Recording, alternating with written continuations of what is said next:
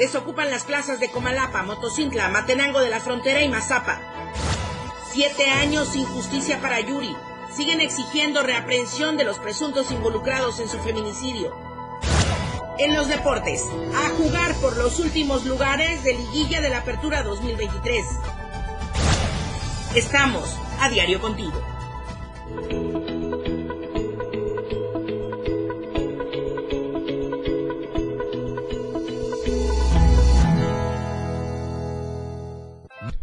Muy buenos días, bienvenidos a la información en AM Diario. Soy Lucero Rodríguez Ovilla. Les saludo desde la cabina del 97.7 y también desde el 103.7 de FM, la radio del diario.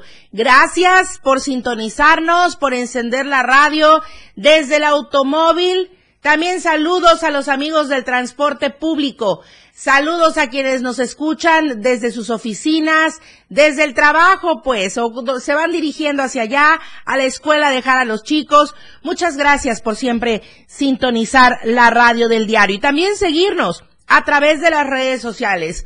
Hoy nuestro hashtag, un poco prolongado, pero es que lo amerita. La violencia en la zona fronteriza y sierra. ¿Qué es lo que está sucediendo? Ayer yo se lo adelantaba en este mismo espacio informativo, donde obtuve eh, pues los datos de diferentes medios nacionales. Y sí, lamentablemente hemos trascendido nuevamente en Chiapas, en la zona sierra y fronteriza, con estas malas noticias donde hubo un enfrentamiento. Pero también ya se dijo que se dio el retiro de los bloqueos y voy a comentar esto en unos instantes más a detalle y con ambas, eh, ambos puntos que ya se dieron a conocer a través de los diferentes medios de comunicación. Comenzamos justamente con las temperaturas. ¿Qué tal el frío en Tuxtla? El clima en Diario TV Multimedia. Tuxtla Gutiérrez. Para nosotros que estamos acostumbrados al calor, muy bueno, muy favorecedor. 27 grados la temperatura máxima, 18 grados la mínima. San Cristóbal, 18 grados la máxima, 10 grados la mínima. Comitán, 23 grados como máxima, 12 grados como mínima. En Tapachula, 33 grados podría ser la temperatura máxima y 22 grados la temperatura mínima, mientras que en Palenque, 26 grados la temperatura máxima y 20 grados la temperatura mínima. Las lluvias que se esperan muy fuertes son en las regiones norte, Tulijá, Celtal, Chol. Y también el resto de la entidad con lluvias fuertes. En el semáforo de protección civil están en verde con estas lluvias muy fuertes, le decía en la zona norte, Tulijá, Celtal, Chol, y en el resto de la entidad con lluvias fuertes en el semáforo en azul. Vamos de lleno con este tema el retiro de los bloqueos en la zona sierra y fronteriza. Atendiendo las demandas de la población de las regiones fronteriza y sierra, autoridades de los tres órdenes de gobierno mantienen presencia en distintos municipios de esta zona donde se realizan acciones para proporcionar seguridad. De esta forma, con el objetivo de evitar que se siga afectando el derecho al libre tránsito, Ayer miércoles se retiraron los bloqueos que se mantenían en los municipios de frontera Comalapa, Motocintla, Amatenango de la frontera y Mazapa. Y en ese sentido, se desmintieron publicaciones que se transmiten a través de redes sociales, las cuales únicamente buscan desestabilizar, dice el comunicado, a través de información falsa, por lo que también se hace un llamado a la población a no difundirla. Esto es por una parte. Pero el antecedente se dijo que luego de 24 horas de forcejeo y resistencia con pobladores de la sierra en el municipio prioritariamente de Amatenango de la frontera, sí ingresaron elementos del ejército y la Guardia Nacional desde la noche al municipio de Motocintla y esto pues desató que se generara la ola de violencia, las protestas con bloqueos de calles, quemas de vehículos, de llantas, también detonaciones por arma de fuego y esto en diversos puntos del poblado. Le estoy comentando el antecedente, lo que se dio y de hecho le decía hace unos instantes que desde ayer nosotros en este mismo espacio retomamos la información de la cual ya le di seguimiento con lo que también le comenté a un inicio. Desde el martes al mediodía, un convoy del Ejército y la Guardia Nacional salió de frontera Comalapa hacia Motocintla, Al llegar a un puente ubicado en Amatenango, en la frontera, los pobladores de diversos municipios de la sierra se habían trasladado para bloquear ese punto e impedir el avance de las fuerzas federales. Los pobladores que llegaron de Mazapa de Madero, de La Grandeza, de Chicomucelo, Bejucal de Ocampo, Motocintla, Siltepec y otros municipios serranos atravesaron los camiones de volteo en los que se habían trasladado para impedir el paso de las fuerzas federales. Los pobladores resistieron el bloqueo por casi 24 horas. Exigían a los militares regresar y desmantelar un grupo criminal que opera en la región desde frontera Comalapa. Ayer por la tarde, un equipo antimotín de la policía militar rompió el cerco de la población civil y avanzó en su camino, pasó por Mazapa de Madero hasta llegar a Motocintla, donde por la noche, pues sí, empezó la situación de violencia. Cientos de pobladores empezaron a quemar llantas, vehículos, bloquear calles, avenidas, poner obstáculos para impedir los patrullajes tanto del ejército como de la Guardia Nacional. En diversos puntos de la ciudad también atravesaron camiones. La gente que estuvo ahí dice que escuchó detonaciones por eh, arma de fuego. La población obviamente se refugió también en su vivienda, salieron a las calles a protestar por la llegada eh, de las Fuerzas Armadas, alegaron que desconfían de su ingreso y de su presencia, pues no solo han estado al servicio de un grupo criminal que opera desde frontera Comalapa y pretende ingresar a la región Sierra. Señalaron que el grupo criminal de frontera Comalapa hace cobro de piso y extorsiona y que no están dispuestos a dejarse someter por este grupo de la delincuencia organizada. Es la situación que imperó durante varias horas, por lo menos 24 horas, y hasta concluir con esta eh, pues ola de violencia y que se ha dicho ya están desocupadas las plazas de Comalapa, Motocintla, Matenango, La Frontera y Mazapa. Vamos ahora a Palenque. Qué gusto saludarte, Selene Lazos. Hola, Palenque. Hola, Palenque. Hola, Palenque. Hola, Palenque.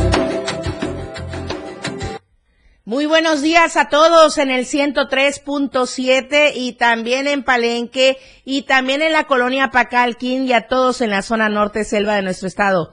Selene, buenos días. ¿Qué tal, Lucero? Muy buenos días. Te saludo esta mañana.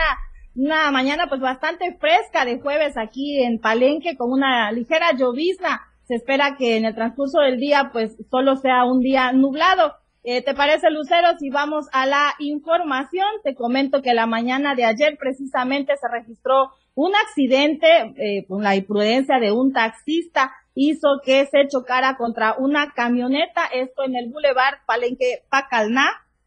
La mañana de ayer se registró un accidente en el que se vio involucrado un taxi perteneciente al sitio Valle del Michol con el número económico 188 y una camioneta blanca de la marca Chevrolet tipo Sierra los hechos se registraron sobre el Boulevard Palenque Pacalná a la altura del Hotel Ciudad Real. De acuerdo a la información recabada, la camioneta hizo el alto sobre dicha zona para poder tomar el retorno que se ubica en ese lugar. Sin embargo, el taxi que venía detrás no tuvo la debida precaución y se fue a estampar contra la camioneta, resultando ambas unidades con daños materiales. Afortunadamente, todos los pasajeros de ambas unidades salieron ilesos toda vez que el golpe no fue tan intenso. Al lugar se presentaron elementos de tránsito y vialidad municipal, los cuales tomaron conocimiento de los hechos con el propósito de deslindar responsabilidades, además de ayudar a controlar el tráfico para que no se registrara otro accidente. Es importante mencionar que ambos choferes lograron llegar a un arreglo armonioso y se retiraron del lugar. Pues esto debido a la imprudencia de este taxista, que se dio este choque, pues hacemos el llamado a la población de ahora que pues ha estado lloviendo, pues que traten de manejar con mucha precaución y responsabilidad. Y en noticias un poco más agradables, eh, Lucero, déjame comentarte que sí se va a llevar a cabo el desfile con motivo de un aniversario más del 113 eh, aniversario precisamente de la Revolución Mexicana, luego de los conflictos que se suscitaron en el municipio el pasado fin de semana por los cuales se tuvieron que suspender las festividades de la conmemoración del 113 aniversario de la Revolución Mexicana, el Ayuntamiento Municipal de Palenque dio a conocer la programación del desfile cívico deportivo, el cual se llevará a cabo eh, pues el próximo viernes 24 de noviembre. Las autoridades municipales informan pues que entienden la molestia de parte de los ciudadanos que ya habían hecho gastos para comprar las vestimentas y objetos los cuales eh, con los cuales los jóvenes iban a participar, además de que muchos ciudadanos, incluidos los niños y jóvenes, han hecho ver su entusiasmo por participar en el desfile cívico deportivo. Es por ello que se optó por reprogramarlo para que se pueda conmemorar esta fecha de suma importancia para nuestro país, como lo fue la Revolución Mexicana. El desfile estará arrancando a las 8 de la mañana el día de mañana viernes y se espera contar con la participación de las distintas corporaciones de seguridad, además de todos los planteles educativos del municipio y por supuesto está abierta la invitación a toda la población para que vayan y disfruten de este desfile cívico deportivo que se estará llevando a cabo pues el día de mañana viernes a, estará arrancando a las 8 de la mañana eh, en el lugar acostumbrado aquí en nuestro municipio de Palenque. Oye, Selene, esto será el día de mañana y qué bueno que retoman la actividad, pero el día de hoy ya lo avanzábamos ayer. Hoy estará Claudia Sheinbaum allá en Palenque realizando actividades en esta gira como precandidata única de Morena ¿Qué estará realizando como actividades? ¿Cuál es la agenda? Bueno, de entrada, desde ahora supongo, desde esta hora, ay, perdón, supongo que desde esta hora ya se está viendo la movilización de las diferentes corporaciones. ¿Cuál es el contexto ahí en Palenque?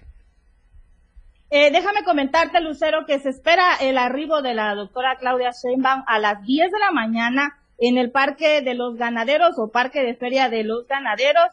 Eh, se pretende que ahí esté a partir de, esta hora, pues obviamente eh, con sus militantes, con los simpatizantes del partido.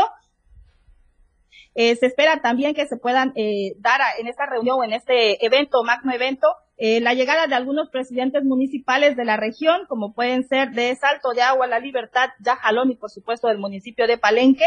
Además de que también el coordinador estatal de la Cuarta Transformación en Chiapas, el licenciado Eduardo Ramírez Aguilar ya se encuentra aquí en Palenque también para darle pues la bienvenida a la doctora Claudia Sheinbaum. En cuanto a la seguridad, Lucero, déjame comentarte que se estará contando con la presencia de elementos municipales de la Policía Municipal, Tránsito y Vialidad Municipal, quienes siempre pues están acuerpando este tipo de eventos, pues para garantizar la seguridad de todas las personas que acudan Además de que también se pretende que la coordinadora eh, nacional venga acompañada del presidente nacional de Morena, Mario Delgado Carrillo.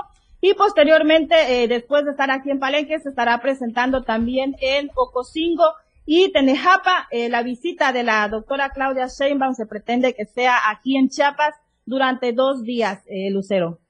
Sí, de hecho, en nuestra portada de la verdad impresa de hoy, Selene, en la página 18 también, Dice Eduardo Ramírez, estamos listos para dar la bienvenida a la doctora Claudia Sheinbaum a Chiapas, a su casa, la casa de Morena, la casa del presidente Andrés Manuel López Obrador, las puertas que siempre estarán abiertas para la transformación y sobre todo para el bienestar del pueblo, dijo el coordinador de la defensa de la cuarta transformación en Chiapas, Eduardo Ramírez. Entonces, todo listo. Todo listo para el día de hoy, ninguna movilización, ninguna manifestación, quiere entender por lo que me comentas, todo en calma.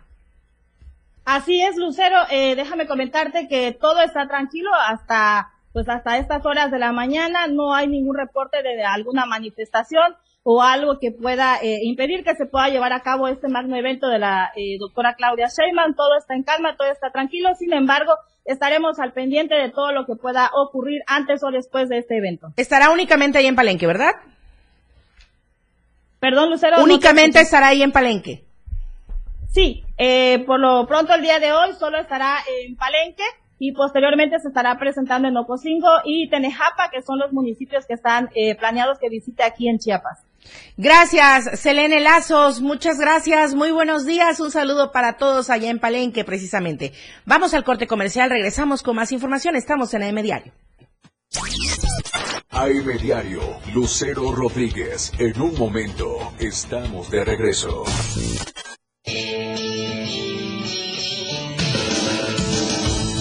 El estilo de música a tu medida. La radio del diario 97.7 FM. Las 8. Con 15 minutos. Habla Claudia Sheinbaum. En el pasado se utilizaban los programas sociales a cambio de votos. Había intermediarios y mucha corrupción. Con la transformación, los programas se convierten en derechos. La pensión adulto mayor y las becas para jóvenes de preparatoria son universales. Mi sueño es que todos los niños y niñas que van a escuela pública tengan una beca, como lo hicimos en la Ciudad de México. Seguimos avanzando, con honestidad, resultados y amor al pueblo. Claudia Sheinbaum, presidenta, precandidata única de Morena. Mensaje a militantes y Consejo Nacional de Morena.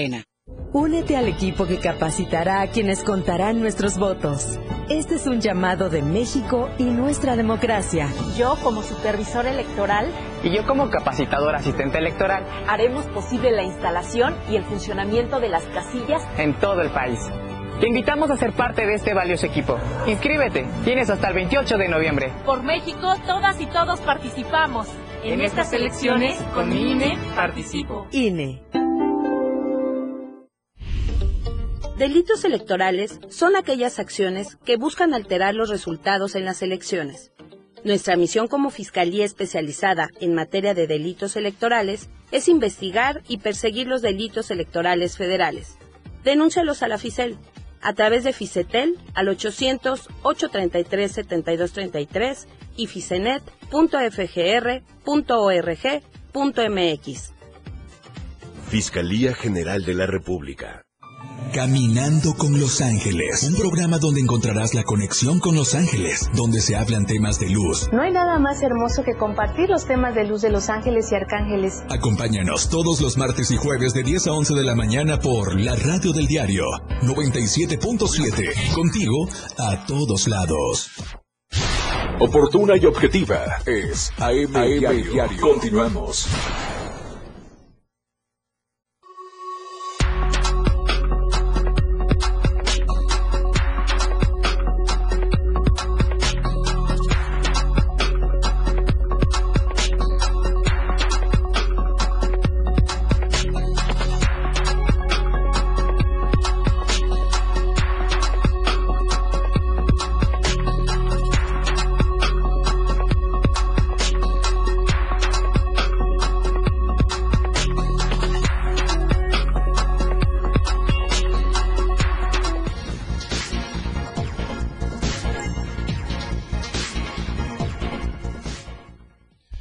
Estamos de vuelta en AM Diario. Gracias por continuar con nosotros. Voy a esta información que de verdad nos vuelve a dejar perplejos en cuanto a por qué, por qué no se hacen las cosas como debieran.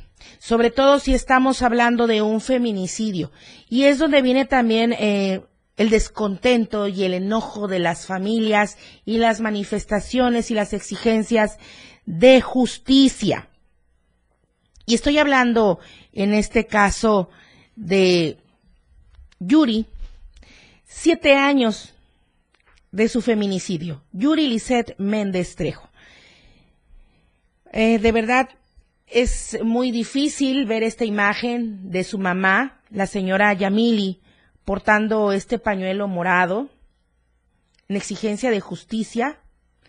Eh, con una mirada obviamente de tristeza, sin alivio, y cómo no, se asesinaron a su hija y quisieron ocultar su muerte y de una forma pues inverosímil, como lo describe mi compañero Ainer González en esta entrevista que le realizó.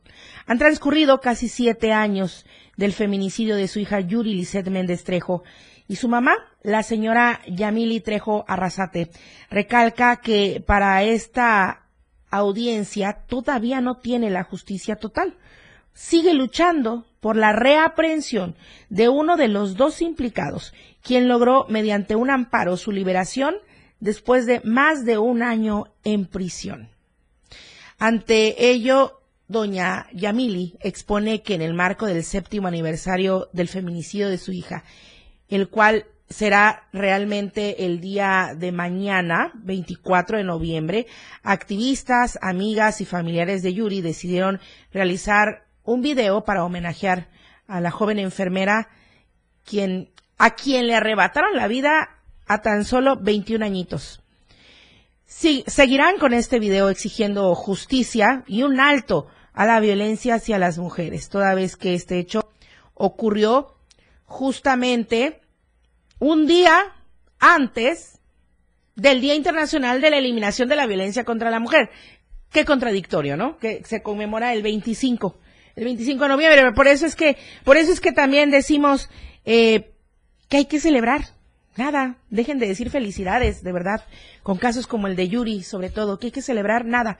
Entonces, la señora Yamili eh, dijo que estarán presentando eh, mañana viernes 24 en la Biblioteca Central de la Universidad Autónoma de Chiapas como parte de las actividades que la institución realizará en el marco de esta conmemoración del día 25 de la eliminación de la violencia contra la mujer, este video para conmemorar también la memoria de su hija. Ah, eh, de verdad, es que a un día de, del, del séptimo aniversario luctuoso de Yuri, familiares, amigos, conocidos de Yuri Lisset Méndez Trejo. Se presentaron también en el kilómetro 5 y es de donde está esta foto que, que le estamos presentando, que mi compañero Ener González tomó. Es en el kilómetro 5 más 800 de desvío al fierro del municipio de Ocosocuautla de Espinosa. Yamili Trejo recuerda que hace siete años el fiscal del Ministerio Público se encontraba en el mismo lugar, levantando el cadáver de su hija. Qué duro, qué duro regresar a este lugar. El 24 de noviembre, del 2016, Yuri Lisset fue encontrada muerta en una bolsa negra. Ese día salió de su casa para cenar con dos amigos, Milton N. e Iván Alonso N., pero nunca regresó. Y con respecto a los hechos, doña Yameli acusa a Iván Alonso de usar un bat con el que rompió la cabeza de su hija, dejándole en la cuneta de la carretera. A ella le pidieron, a través de un mensaje, tres millones de pesos para volver a ver a Yuri Lisset. Sin embargo, recuerda que esto era parte de una coartada de los jóvenes y terceros involucrados, presuntamente. La cuestión es que el caso, a siete años del feminicidio, todavía sigue sin una respuesta concreta. Vamos contigo, Moisés Jurado, a las calles y avenidas de Tuxtla Gutiérrez. El reporte vial con Moisés Jurado. Muy buenos días, Lucero. Te saludo a ti y a todo el auditorio de AM Diario. Feliz jueves para todo el auditorio que nos ve y que nos escucha. Gracias por su preferencia. El día de hoy me encuentro sobre la calzada Juan Pablo II y Boulevard Ángel Albino Corso. Y bueno, eh, el tráfico bastante ligero en esta mañana, a estas horas. Eh, más para los que vienen circulando de, en la carretera Tuxtla Chepa de Corso, bueno, usted puede transitar sin ningún problema. Donde ya se empieza a hacer ahora sí el, el embotellamiento es a la altura del semáforo de la calle Pensil y eh, a la altura también de eh, donde se encuentra el Indeporte o la calzada Samuel León. De igual manera, le recordamos que la altura de la 19 Oriente o donde es el acceso a la escuela Cebech, aún se mantiene cerrada esta vialidad. Ahora, del lado poniente, si usted eh, se va a dirigir a esa zona o eh, tiene que manejar o circular por Plan de Ayala, pues bueno, recordamos que a la altura del TEC regional, sobre el Boulevard del Domínguez, bueno, hay reducción de carril de 3 a 1, así que hay que ser paciente al conducir en esta zona. Y bueno, prácticamente en, la mayor parte de, de, Tuxtla Gutiérrez hay muchos trabajos, eh, tanto de mantenimiento, algunos de reparación, así que, bueno, salga, salga con tiempo. Lucero, como siempre, maneje con precaución, porte en todo momento su cinturón de seguridad y respete los límites de velocidad. Regreso contigo al estudio. Muy buenos días. Muy buenos días, Moisés Jurado. Muchas gracias y por favor, manejemos con calma y tranquilidad. Luego los que estamos tranquilitos esperando el siga llegan, no frenan a tiempo y nos chocan y traemos collarín al noticiero, ¿verdad? Bueno, vamos a seguir con más información y ahora te saludo a ti con mucho gusto, Valeria Córdoba. Hola, Tapachula. Súbele, porfa.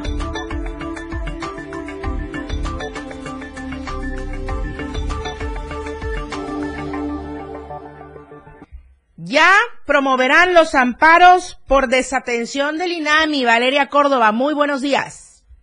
Hola Lucero, muy buenos días para ti, para todo el auditorio en este jueves ya casi fin de semana. Efectivamente, de acuerdo a esta información a cargo de mi compañero José Cancino, cientos de migrantes iniciarán el trámite de amparos para no ser víctimas de detenciones y violaciones a los derechos humanos aquí en Chiapas. Los procedimientos legales los iniciarán con ayuda del Centro de Dignificación Humana que dirige el activista Luis García Villagrán, quien anunció que con esta medida se busca que los extranjeros puedan utilizar medios de transporte para movilizarse hacia el centro del país y evitar largas e inhumanas caminatas. El anuncio llega después de que miles de migrantes salieran en caravana el pasado 30 de octubre desde Tapachula sin que fueran atendidos en tiempo y forma por el Instituto Nacional de Migración, el cual disolvió el contingente en el municipio de Huixla.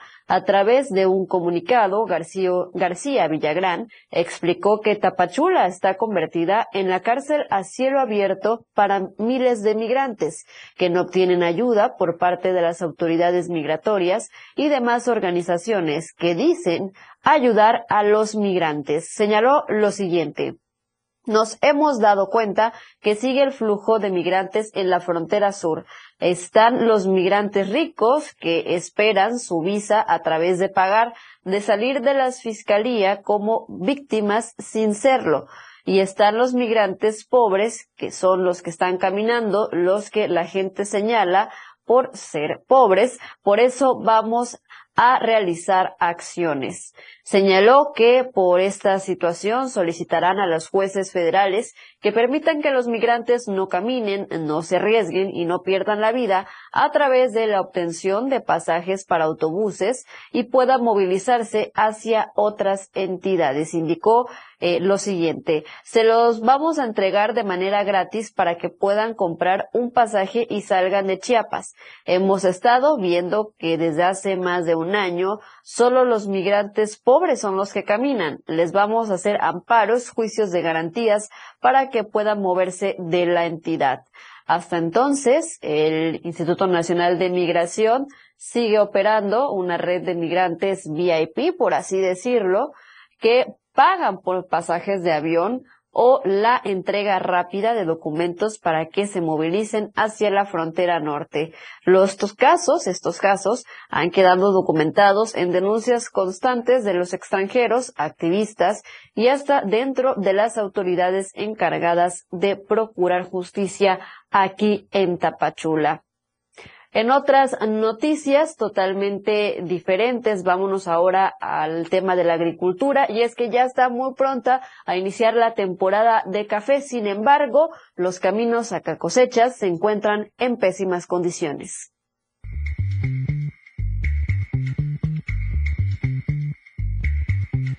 Ya inició la temporada de café en la región del Soconusco y los caminos a cosecha se encuentran abandonados. Productores de café en la costa de Chiapas hacen un llamado urgente a las autoridades rehabilitar una serie de caminos que conectan a la zona alta de Tapachula para que campesinos puedan trasladar sus cultivos de café y poder comercializarlos.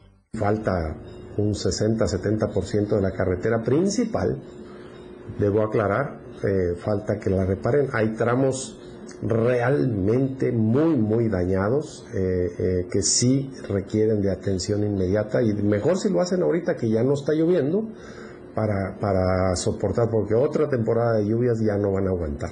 Se nos puede ir la carretera totalmente. Mencionaron que el café es de los productos que económicamente permite la reactivación de campesinos. Sin embargo, al no existir caminos en condiciones favorables, tienen que malbaratar sus cultivos yo creo que sí es importante que por lo menos algunos tramos reparen, si no pueden hacerlo todo, eh, los 15 o 20 kilómetros que falta, eh, por lo menos las partes esas que están más graves, eh, ahí cerca de la Poza Azul, por ejemplo, por donde está el río Escocia, Piden atender esta situación ya que son miles de familias de esta región que dependen del producto del café y que sufren complicaciones ante la falta de infraestructura carretera o de caminos para traslado de estos granos, además de que genera pérdidas para la economía del Soconusco. Desde Diario TV Multimedia Tapachula, Rafael Lechuga. Pues esperamos que efectivamente las autoridades hagan su trabajo, que pues hagan caso a este llamado que realizan los caficultores, porque sí, efectivamente, pues cientos, miles de familias eh, pueden vivir gracias a esto. Regreso contigo, Lucero. Gracias, Valeria Córdoba. Muy buenos días y nos vamos al corte comercial con esta información. Por supuesto que regresamos con más. Estamos en AM Diario. La información fresca y objetiva. AM Diario regresa después de la pausa. 97.7 FM, XHGTC, Radio en Evolución Sin Límites. La radio del diario, contigo a todos lados. 97.7. La radio del diario. Más música en tu radio. Lanzando nuestra señal desde la torre digital del diario de Chiapas, Libramiento Sur Poniente 1999. 97.7. Desde Tuxtla Gutiérrez, Chiapas, México. XHGTC, la radio del diario. Contacto directo en cabina 961-612-2860. Escúchanos también en línea. www.laradiodeldiario.com 97.7, la radio del diario. Más música en tu radio. Las 8. Con 30 minutos. Con los votos de los diputados federales y senadores del Partido Verde, se logró la mayoría para aprobar la reforma constitucional que garantiza que los programas sociales del presidente López Obrador sean un derecho permanente. Y año tras año, los diputados del Verde votan para otorgar recursos suficientes para la pensión universal de adultos mayores, el apoyo económico del programa Jóvenes Construyendo el Futuro, las becas bienestar para todas las familias con hijos en educación básica y la beca universal para estudiantes de preparatoria. La 4T también es verde. Partido Verde. Únete al equipo que capacitará a quienes contarán nuestros votos. Este es un llamado de México y nuestra democracia. Yo, como supervisor electoral, y yo como capacitador asistente electoral, haremos posible la instalación y el funcionamiento de las casillas en todo el país. Te invitamos a ser parte de este valioso equipo. Inscríbete. Tienes hasta el 28 de noviembre. Por México, todas y todos participamos. En, estas elecciones, con mi INE, participo. INE. Lo más trending en música. La radio del diario 977. Contigo a todos lados. Lucero Rodríguez ya está de regreso para informarte en AM Diario.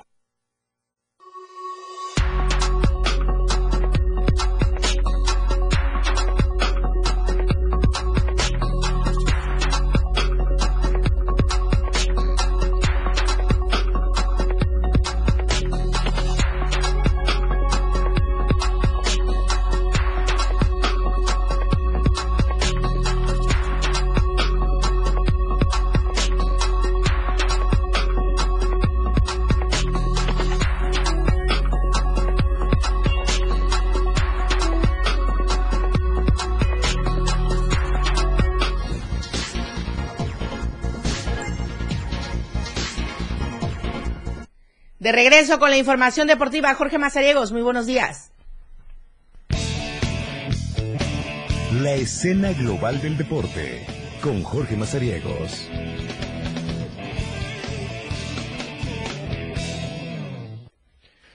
Bienvenidos a la información deportiva, qué gusto saludarlos jueves 23 de noviembre, le parece arrancamos con el físico-constructivismo y es que esta disciplina tuvo actividad allá en Tabasco, se llevó a cabo la Copa Revolución, hubieron 60 participantes y dentro de esos 60 únicamente dos chiapanecos. Y con ellos bastaron para traer cuatro trofeos o cuatro medallas dentro de las distintas categorías que se activaron en este evento. Estuvieron eh, representando a nuestra entidad también junto con el presidente de la Asociación de Físico-Constructivismo y Fitness del Estado de Chiapas, el señor Jorge Jiménez Argüello. Ahí vemos parte de las imágenes de eh, la Copa Revolución. En esta ocasión, los dos eh, representantes lograron cuatro trofeos, que fue eh, dos primeros lugares, un segundo y un tercer lugar. En el caso de Jesús Coutinho Ferras, del gimnasio Olimpo Fitness Center del municipio de Ángel Albino Corso, participó en la modalidad de físico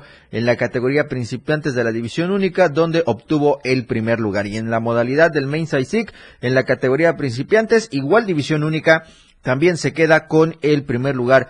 Ya en la participación que tuvo en el culturismo clásico, en la división eh, libre, se queda con un segundo lugar. Y eh, Miguel Alberto Sánchez Díaz de Pichucalco participó en la modalidad del físico, categoría novatos, división única, en la que obtuvo un tercer lugar y con esto completar las cuatro medallas o los cuatro trofeos que tuvieron estos chapanecos. Ahí veíamos al señor eh, Jorge Jiménez Argüello y a uno de los dos representantes del estado de Chiapas para este evento. Hay que destacar que también el presidente de esta asociación estuvo coordinando y fue el juez número dos de esta Copa Revolución. Estuvo también como representante de la Federación Mexicana de Fisiconstructivismo y Fitness que tiene a cargo Francisco Cabezas Gutiérrez. Así que con esto el físico-constructivismo continúa demostrando el buen nivel que tiene a nivel eh, Chiapas en nuestra entidad y con ello la Copa Revolución abrió un espacio para que sean únicamente dos los chiapanecos que pudieran destacar en este certamen. Así que con ello, eh, pues felicitar a los dos representantes de la entidad chiapaneca. En Tuxtla Gutiérrez hubo actividad en el ciclismo porque ya un campeonato que se ha hecho tradición llevó a cabo su quinta edición. Estamos hablando del campeonato MTV Tuxtla, una modalidad eh, de montaña en la categoría infantil. Esta ocasión fue el Parque del Oriente de Tuxtla Gutiérrez en donde se dio eh, paso a esta quinta edición. La Asociación Chapaneca de Ciclismo a cargo de Mario Ernesto Maldonado Romero dio a conocer los resultados. Alan Salazar Gaitán del equipo eh, Alebrijes MTV de Venustiano Carranza fue el eh, ganador en la infantil B, mientras que Gretel Jacqueline Ramírez lo hizo en la rama femenil del equipo tres cuartos MTV de Villaflores. En la infantil C, Luis Ariosto Mendoza de eh, Alex Tiger Bike de Coita fue el ganador en este sector, mientras que en la femenil fue Yaretsi Carolina Velasco, hablando de la juvenil A, el eh, representante de Orcas Gian de Tuxtla Gutiérrez, Diego Hernández, se quedó con el título y en la femenil fue Loreta Madrid Salvatierra de Ligres de Tuxtla Gutiérrez. En la juvenil B hablamos de Rubén Antonio Molina de Orcas Gian de Tuxtla Gutiérrez como campeón y en la femenil Lucía Uc fue la campeona del equipo Cabrera Sigling eh, Team de Chiapas eh, Tuxtla Gutiérrez y también en el juvenil B estuvo el eh, triunfo de Aldo Ramos Espino de Orcas Gian de Tuxtla Gutiérrez y en la femenil sí Daniela Cuello de eh, Casa del Elote Team de Tuxtla Gutiérrez fueron los ganadores. Continuando con el sector infantil, en la infantil AA femenil, la ganadora fue Jimena Pérez Solís de Orcasían. En la varonil de este sector, Adrián Robles, igual del club Orcasían. Iker Andrés en la infantil A. Eh, del equipo tres cuartos MTV Villaflores fue el ganador. Valentina Arellano de Orcasían fue en, en, la rama femenil. Ya en los pañales, los más pequeñitos, eh, fue María Luisa Álvarez Escobar, la ganadora de Cabrera Cycling Team de Chiapas eh, Tuxtla. Y también en la varonil de este sector, Francisco Ernesto Pérez Solís de Orcasían fue el ganador. Grandes emociones en la pista del Parque del Oriente con el que se dio paso a todos los trabajos dentro de este quinto campeonato infantil de MTV en Tuxtla Gutiérrez, cinco años que ha tenido a cargo la Asociación Chiapaneca de Ciclismo el promover esta disciplina en los más pequeños y en los jóvenes chiapanecos. Se terminó la espera, señores, después de aquel eh, partido tan polémico e incansable para los penales con el señor Chino Huerta, hablamos del México-Honduras, pues ya terminó pasaron a la Copa América y ahora sí hay que centrarse en el Apertura 2023. La Liga MX pone en marcha el día de hoy el play-in a las 7 eh, de la tarde estará el primer juego allá en el Alfonso Lastras. Hablamos que el equipo del Atlético de San Luis va a recibir a León. El ganador de este juego pasa como el séptimo lugar de la tabla general, es decir, consigue su primer y eh, consigue el primero de los dos boletos a liguilla y el otro juego lo van a hacer a las nueve de la noche con diez minutos Santos contra Mazatlán. El ganador de este juego se va a enfrentar contra el perdedor de la Serie A para tener ya eh, completo la tabla general. Ahí está el eh, proceso, cómo va a jugarse la liguilla, pues el América y el Monterrey, que es el primero y el segundo, están en espera de los ganadores de esta ronda del play-in. En tanto, Tigres va a enfrentar a Puebla y eh, Pumas estaría enfrentándose a las Chivas Rayadas del Guadalajara. Se espera que el próximo 29 de noviembre arranquen las actividades ya de los cuartos de final del fútbol mexicano para después, una semana después de este evento, conocer a los semifinalistas y posteriormente la final. Ojo, el juego de hoy entre San Luis y León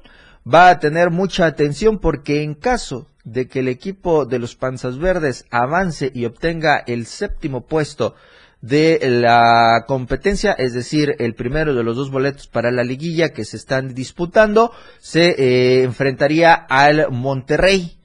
Y al pasar el equipo de León tendríamos que esperar la modificación del calendario porque el equipo de León, hay que recordarlo, tiene compromiso como representante de CONCACAF en el Mundial de Clubes. Así que podríamos ver quizá, en el caso de que avance León, una final en temporada navideña y ver quién puede ser el campeón en caso de que el equipo de León llegue hasta la final. Primero consiga el boleto a los cuartos de final y posteriormente se avance hasta la final del Apertura 2023. Entre el otro juego, pues ya conoceremos si será Santos o Mazatlán los que estén disputando el último boleto para avanzar a la liguilla del fútbol mexicano. Así está eh, la apertura. Hoy arrancará pues el tema del play-in, el primero, los primeros juegos, el eh, último boleto lo estarían otorgando el próximo domingo 26 para conocer quién será el octavo lugar, el último en clasificar en el tema de la liguilla. Ahí está la información deportiva. Recordarles que hoy a las 12 del día los esperamos en la remontada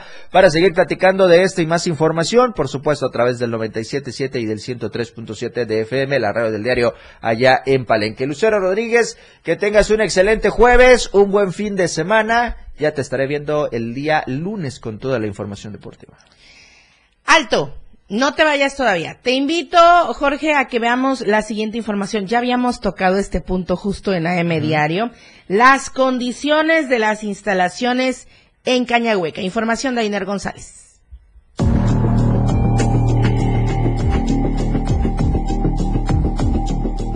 El pasto sintético de las canchas de fútbol del Parque Cañahueca de Tuxtla Gutiérrez ya dio las últimas. En los últimos días, Población Tuxleca ha denunciado y evidenciado a través de redes sociales las malas condiciones en las que se encuentra el Parque Cañahueca, especialmente en las canchas de fútbol soccer, las cuales presentan levantamiento de pasto sintético que ya ha ocasionado socavones en el área y con ello representan un riesgo para las y los deportistas. Ante dichos señalamientos, Samuel León Sánchez, director de este parque recreativo, reconoció que actualmente la dinámica y agenda que se tiene en el parque imposibilita una restauración profunda en todas sus áreas, pues especialmente lo que ocurre por las canchas, es que además consideró que todos los días durante gran parte se utilizan, donde hay torneos programados, por lo que el mantenimiento que se realiza es superficial. Hace pocos días salió una nota que hablaba de la situación de las canchas del parque y en efecto como mucha de la infraestructura deportiva que hay en la capital y que hay en muchos estados y que hay en muchos municipios, ahora sí que el bien, que el buen uso de las canchas, el constante uso de las canchas, el constante este, realización de actividades de las canchas como un fenómeno natural da pie pues que la infraestructura se dañe y tenga este pues, obviamente deterioros, este, pues, algunas fallas, algunas roturas el caso de Cañahueca pues, no es la excepción. Muy contento, te puedo decir que el parque tiene un uso en su totalidad muy fuerte. Sin embargo, el director del complejo ambiental adelantó que será a partir de la segunda quincena de diciembre cuando este espacio reciba mantenimiento completo, atendiendo las denuncias y sugerencias de las y los deportistas para mejorar este espacio al que diariamente asisten en promedio más de 3.000 personas. Para Diario Media Group, González.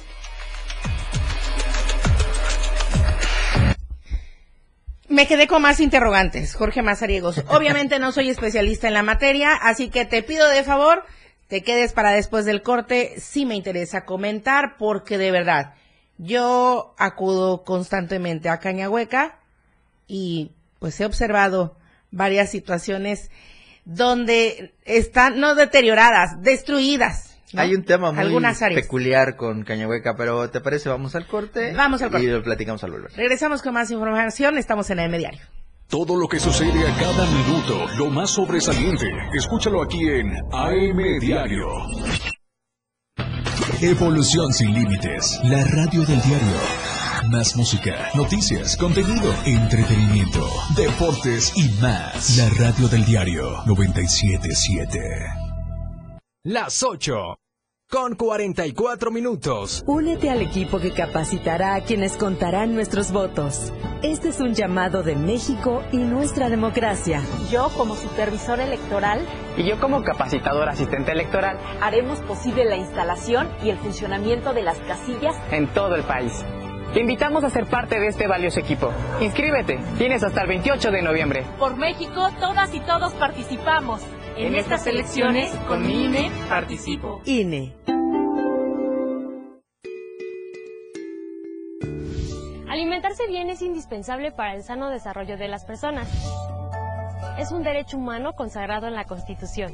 Por ello, el Senado aprobó por unanimidad la nueva Ley General de Alimentación Adecuada y Sostenible, para fomentar y garantizar la producción y abasto de alimentos nutritivos, evitar su desperdicio y propiciar un desarrollo justo para todas y todos. Senado de la República, 65 legislatura.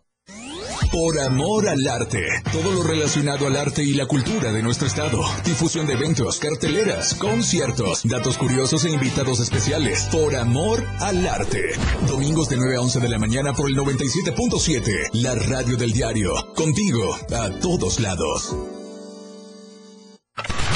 Radio Revolución Sin Límites 977. La radio del diario. Contigo a todos lados. Ella ya está preparada para informarte en AM Diario. Continuamos.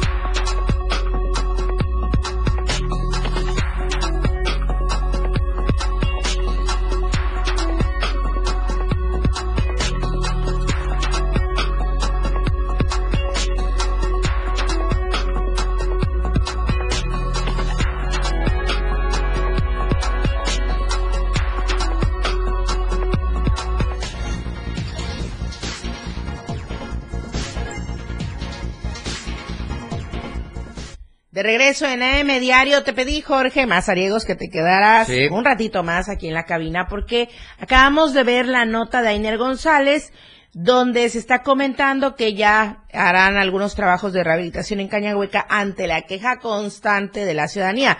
Pero yo escuché que decía el director, Sí, de Cañahueca. ¿cómo se llama? El administrador. el Samuel León. administrador Samuel Samuel León. León. Entonces, decía que, pues es que es natural porque el uso es constante. Pues también debiera ser la rehabilitación, ¿no? Sobre todo si estamos hablando de ese uso constante y que mucho de ese uso constante genera ganancias porque res- rentan, uy, casi to- todas las áreas. Todas las, áreas, canchas, todas las horas, las todos los días. Tú eh, has llegado ¿A en, algún, en momento a Cañahueca y lo primero que te encuentras es que todo está ocupado por escuelas de fútbol, de básquetbol, de patinaje, de, de ciclismo. eh, hay este también ahorita ya las barras de calistecnia, están estos eh, tipo CrossFit también, eh, muchas muchas disciplinas. Sí, perdón, de o sea, inicio. que si llega cualquier ciudadano ya no puede hacer uso de algunas áreas. Libremente ya no, porque, Porque tienes que respetar los horarios que ya se pagaron. Y, y para pagar tienes que llegar a la administración a decirle, ¿sabes qué? Necesito que me rentes una cancha una hora.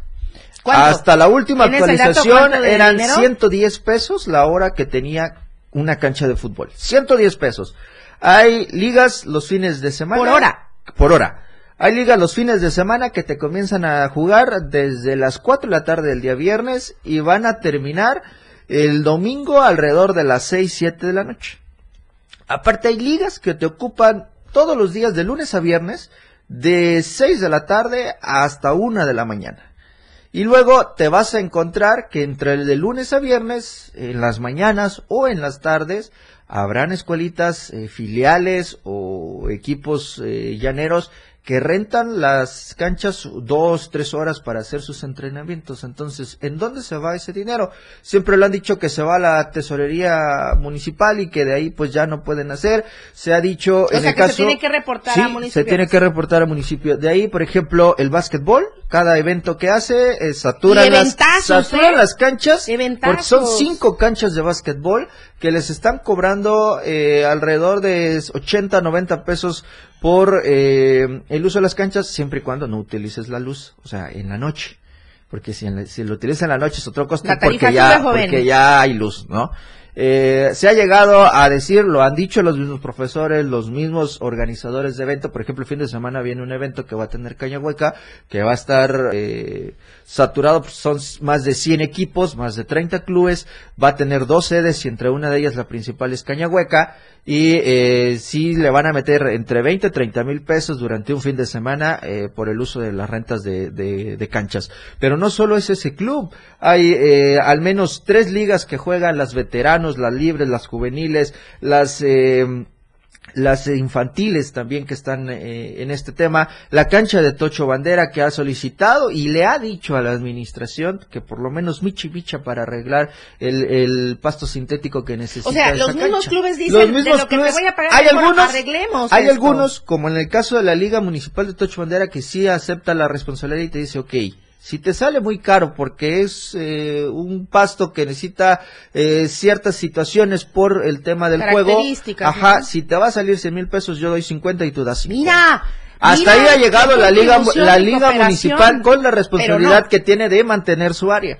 Pero pues los demás llegan, juegan y se van. Hay eh, apenas eh, hace unos meses atrás se jugó una copa de eh, fútbol en donde hicieron el acto inaugural en la cancha que nos mostraba Ainer González en las imágenes que ya estaba prácticamente parecía un cráter y ahí estaban jugando niños dentro de 10 a 14 años. Qué lesión, Imagínate una qué lesión, sí. y es un riesgo ¿Qué lesión eh, puede ahí? importante. Yo no entiendo. ¿Hay adultos mayores presumen- también en esas ligas? Sí, hay veteranos, una- hay eh, un sinfín. Con decirte que dentro de las instalaciones de Cañahueca, una de las ligas que es la liga empresarial, presentó una situación, si te recordarás, creo que también lo presentamos aquí en AM Diario, que un árbitro, por eh, no aceptar las críticas y el, el calor del juego, terminó eh, sacando un arma. Ah, sí, es verdad. También para amenazar a los jugadores. Imagínate, tantas cámaras eh, que ni siquiera puede tener la funcionalidad del estacionamiento principal porque se estacionan en doble fila, es un, pro- es un problema Es un entrar, problema el es un problema también. salir,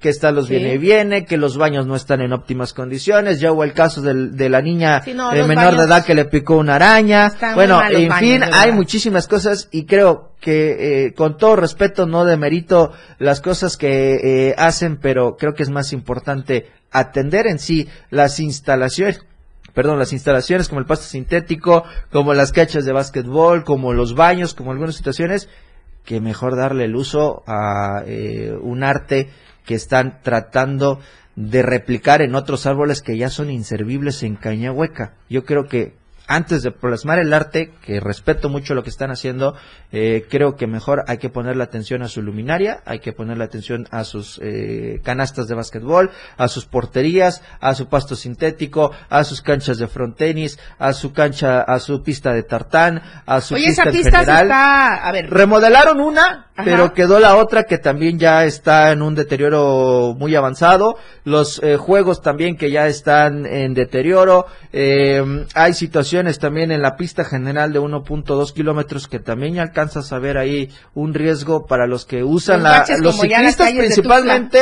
Ajá, ándale. Los baches o eh, el tema de que hay una parte en la que puedes usar los ciclistas, pero no como competencia porque la- hay ciclistas que la usan para utilizarla en velocidades fuertes cuando hay cruce de personas, de peatones, cuando Sí. eh, también hay gente caminando, trotando Sí, con la todo. carriola, con los niños que van eh, los papás a recrearse un ratito el, el domingo por la tarde. Bueno, en fin, la, la cancha de softball eh, femenil, la cancha de softball varonil también que necesita.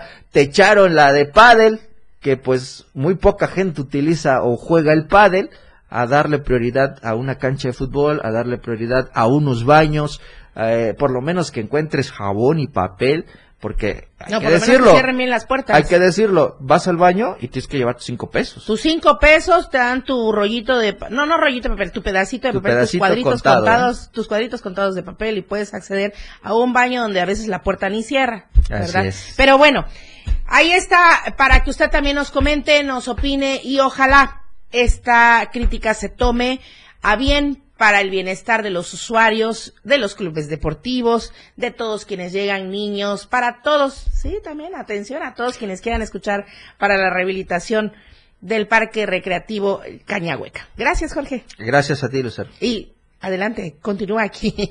No creas que nada más era tu opinión. Adelante. Vamos con Adaibet Morales a la meseta Comiteca. Muy buenos días, Adaibet. Hay información de última hora. ¿Qué tal, Lucero? Muy buenos días. El día de hoy, alrededor de las 7.40 de la mañana, se registró aparatoso choque, choque que dejó a una persona lesionada. Los datos recabados es que el chofer de un camión militar se pasó la preferencia vial de la séptima avenida poniente norte del barrio Candelaria y chocó contra una unidad de transporte de, de servicio público en su modalidad de taxi urbano. Por este percance, el conductor del taxi con número económico 0111 presentó una fractura en el hombro sin que fuera necesario su traslado al Hospital General María Ignacia Gandulfo. Actualmente se encuentra todavía el grupo militar acoronando en donde se encuentra, donde se llevó, donde fue este hecho de tránsito, mientras que Vialidad Municipal también ya se encuentra haciendo el pirataje. Hay calles cerradas para quienes circulen en esta vía, pues tome sus precauciones, ya que los militares tienen cerrado, cerrado alrededor de cuatro cuadras para poder transitar sobre esta avenida de la séptima avenida Poniente Norte. Hasta aquí mi reporte. Muy buenos días. Gracias a David Morales. Muy buenos días. Por cierto, desde el inicio de la semana le presentábamos la encuesta de Vision Aperture que eh, realizó para Diario de Chiapas respecto a la carrera por la presidencia municipal de Tuxtla Gutiérrez. Y mi compañero Fernando Cantón con la opinión al respecto.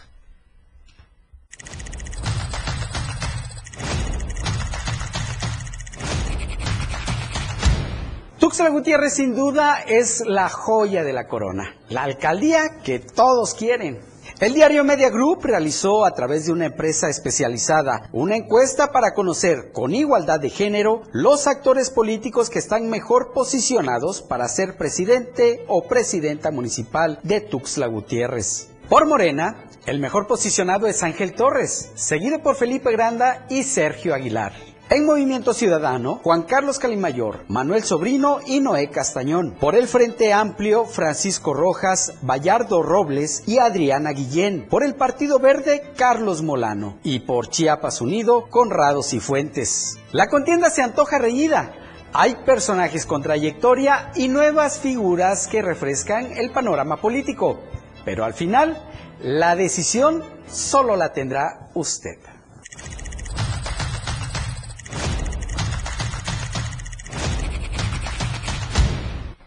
Con esta información nos vamos. Muchísimas gracias por habernos seguido a través de las redes sociales de Diario TV Multimedia y también por habernos escuchado a través del 97.7 y del 103.7 de la radio del diario. Soy Lucero Rodríguez Ovilla. Le agradezco a usted su preferencia, a Charly Solís, eh, que está en los controles de televisión, a Manolo Vázquez, está en los controles y operatividad de radio aquí en Tuxtla, Adrián Jiménez, allá en Palenque, Daniel Martínez está aquí en la asistencia de producción. Gracias a los compañeros de deportes también. Jorge Y Lalo Solís. Gracias, nos vamos. Muy buenos días. Oportuna y objetiva en AM Diario. La información de todo lo que acontece a cada momento en Chiapas, México y el mundo. Te lo informa Lucero Rodríguez. De lunes a viernes de 8 a 9 de la mañana. Escúchanos en nuestra próxima emisión por esta frecuencia. 977 FM.